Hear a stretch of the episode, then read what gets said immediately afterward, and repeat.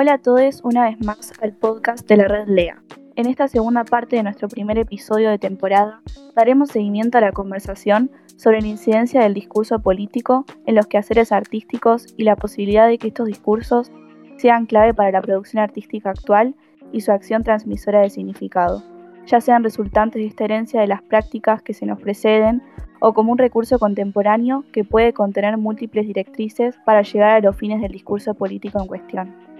Mi nombre es Luján, voy a la Universidad Nacional de La Plata y soy argentina. Hola, eh, soy Alejandra Yuritsi y estudio en la Universidad Nacional Autónoma de México.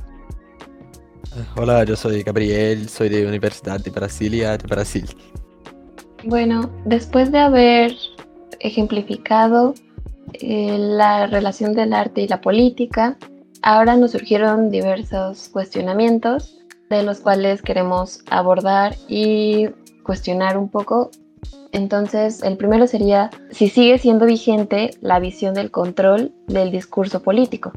También pensamos en si son hoy los gobiernos capaces de cambiar el contenido del arte a su servicio y qué implicaciones conlleva que actualmente se siguen teniendo casos de arte similares a los ejemplos que aquí presentamos, cómo se incide en el discurso político contemporáneo esto y el uso del retrato que tiene una forma de representación muy característica que transmite poder y estos, este uso de retrato son los mismos sus significados en la actualidad. ¿Qué opinan?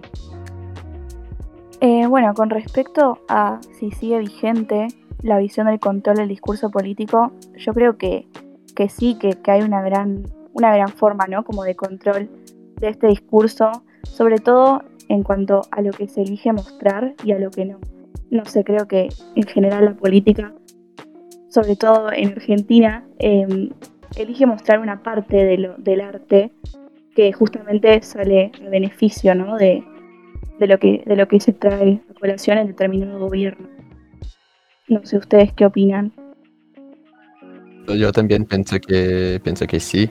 La visión del control del discurso político está así siendo vigente en la mayoría de los países de Latinoamérica. En Brasil, artistas participan mucho de las discusiones políticas. Un, un ejemplo es Homero Brito, que no sé, lo conocen, pero en Brasil todo el presidente que es, elegido recibe una, una pintura de este artista que es muy, muy conocido en todo el mundo. Considero que también en, en el contexto mexicano también hay un control por el discurso político. Por ejemplo, hay un monumento que se tumbó que era hacia Cristóbal Colón, el cual pues sabemos que fue un genocidio, ¿no? Entonces, eh, diversas colectivas han tomado el espacio y ha habido ahí un intenso debate y confrontación entre gobierno y colectivas feministas sobre todo por este espacio y sobre lo que se quiere representar.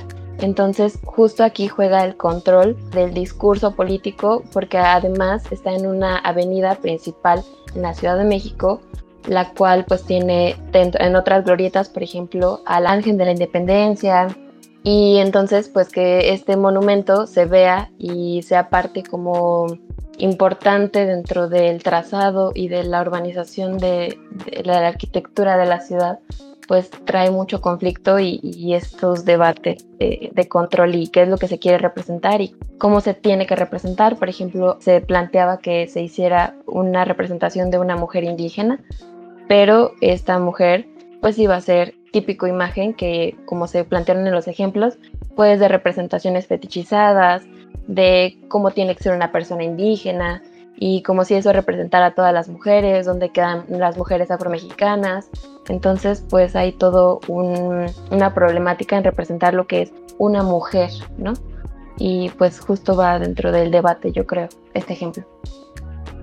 En Brasil también hay algunos ejemplos de, de esto. En el sur del país hay un monumento que es objeto de muchas críticas porque fue construido en homenaje a un comunista y por un arquitecto comunista. Es objeto de muchas críticas por muchas personas en todo el país por, este discurso comunista y Brasil es, es un país muy anticomunista, entonces el discurso político es muy presente acá. Y también tenemos el ejemplo de la estatua de Borbagato, que fue quemada por manifestantes porque representaba un genocidio, pero fue reconstruida después. Entonces el discurso político hegemónico es muy, muy fuerte en Brasil porque cuando arte sea alguna cosa que es contra el discurso hegemónico, es completamente criticada o apartada. Bueno, y trayendo otra pregunta a discusión, surge si son hoy los gobiernos capaces de cambiar el contenido del arte a su servicio. Y bueno, yo creo que, que sí, que claramente surge, ¿no? Esto de, de cómo los gobiernos pueden, de cierta manera, como manipular lo que, lo que se muestra y la manera en que se muestra, justamente haciendo eco de, de lo, que, lo que se quiere reflejar, ¿no? Sobre todo también creo que, que juegan un rol bastante importante los medios de difusión o de comunicación que están muchas veces fuertemente manipulados por lo que los gobiernos desean expresar. Y bueno, justamente esto también se, se manifiesta en el arte, ¿no? Concuerdo mucho contigo y con la importancia de en dónde se visibilizan las manifestaciones. Yo pienso que hoy en día los gobiernos pueden manipular el arte, pero es diferente de los viejos tiempos, porque antiguamente los gobiernos tendrían mucho, mucho control. El contenido de, del arte hoy es un poco diferente, un poco distinto, porque antiguamente como en toda Latinoamérica tendríamos monarquías, las monarquías tendrían un control muy, muy estricto en el arte y hoy hay una mayor libertad, hay una total libertad. Sí, pienso mucho en este gobierno actualmente, en el que se ha enfocado precisamente en resaltar la imagen de héroes nacionales. Y el ejemplo más claro es que en el 2019 el gobierno de México, bueno, eh, por el centenario de la muerte de Emiliano Zapata, pues hizo una serie de eventos y de como manifestaciones artísticas y demás, ¿no? Para pues homenajear a Emiliano Zapata, que pues contextualizo, es uno de los héroes nacionales y pues se le conoce justo por la revuelta zapatista, en donde de las luchas era agrarias, por la libertad y su lema principal es tierra y libertad, ¿no? Entonces, de las cosas más importantes es que en una de las muestras que se dieron por su centenario, la muestra se llamó Emiliano Zapata después de Zapata en Bellas Artes y se reunieron 140 representaciones visuales de, del caudillo.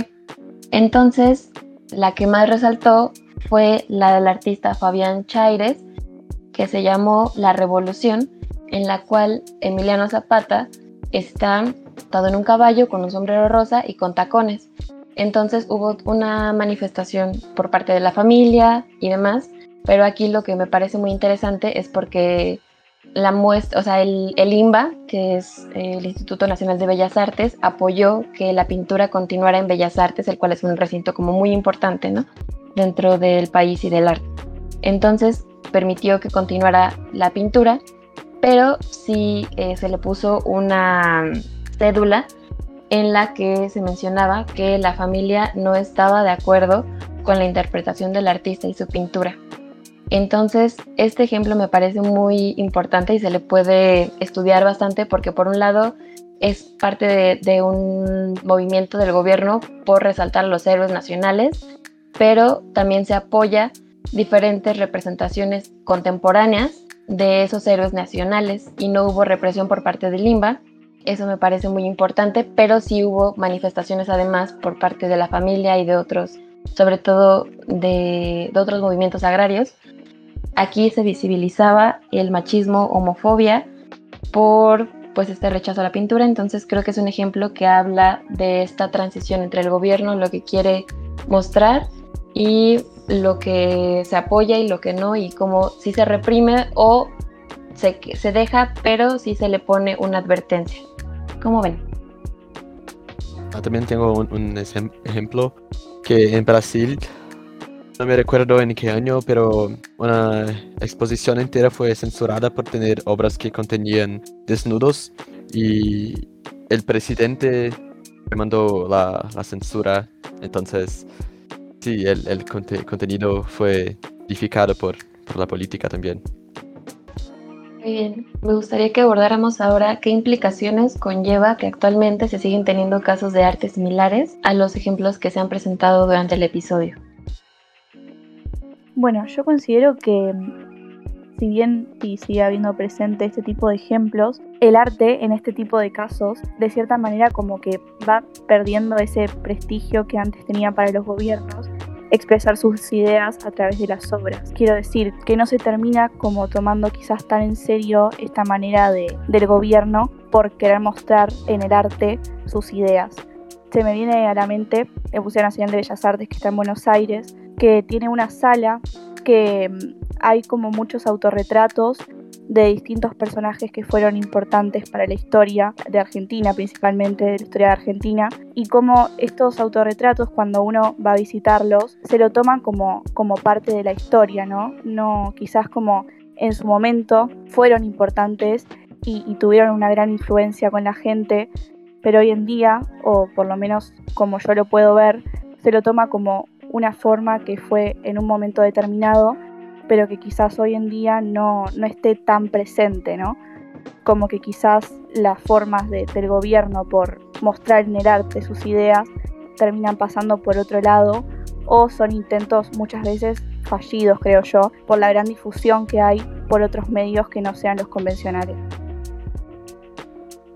En la primera parte del episodio hablamos del artista colombiano que pintó en Marqués pero cuando el país se independizó, terminó el cuadro representando a Simón Bolívar, el revolucionario de la independencia.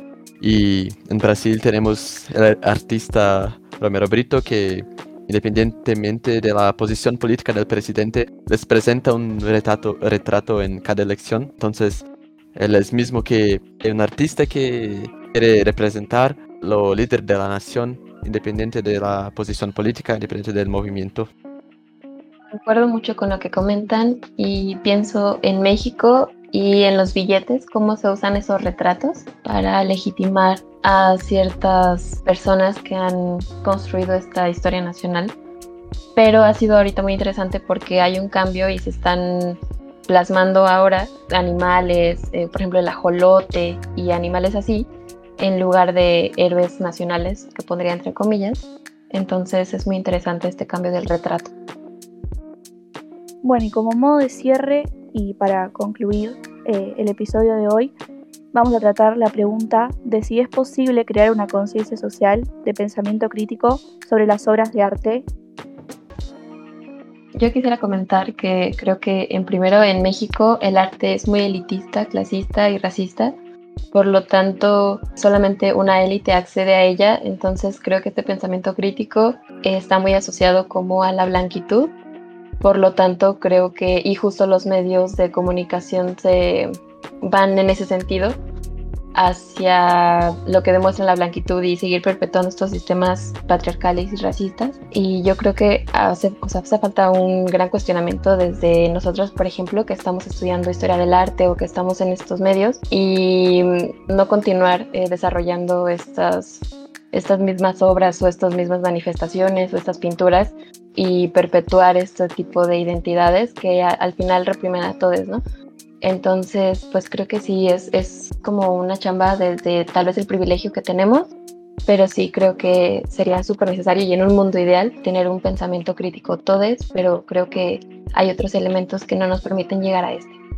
Es muy interesante capaz ver el contraste que, que se produce entre países y la manera como en que va cambiando la, la sociedad en el caso de Argentina, que cada vez más el pensamiento crítico se puede dar en la mayoría de la, sociedad, va perdiendo ese carácter elitista que durante gran parte de la, historia estuvo presente, pero por suerte se instala cada vez más y, cada vez más personas pueden acceder, ¿no? Como a obras de arte que quizás antes no podían acceder, o a museos, galerías, etcétera, y bueno, también como que se plantea de una forma donde se pueda ver desde una manera más crítica.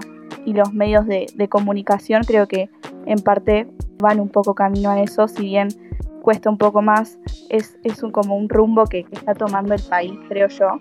es bastante importante e interesante que se esté dando y ojalá que se pueda dar en, toda Latinoamérica, porque es el rumbo que, tendría que tomar el arte y desde la posición que nosotros como, como historiadores estaría bueno que adoptemos en el futuro. Al igual en México, en Brasil el arte también es muy elitista, pero en el siglo XX muchos artistas utilizaron sus posiciones de, privilegio para intentar hacer un arte más accesible y representar una realidad. Bueno, esto fue todo por el capítulo de hoy. Esperamos que les haya gustado el episodio y queríamos agregar además que si bien abordamos ciertas preguntas que nos fueron surgiendo, hay muchas otras interrogantes y reflexiones que surgen al hablar de arte y política, por lo que se invita a seguir pensando en conjunto sobre este tipo de cuestiones. Comentamos también que pueden seguir a la red Lea en Instagram, YouTube y Spotify y nos vemos en el próximo episodio.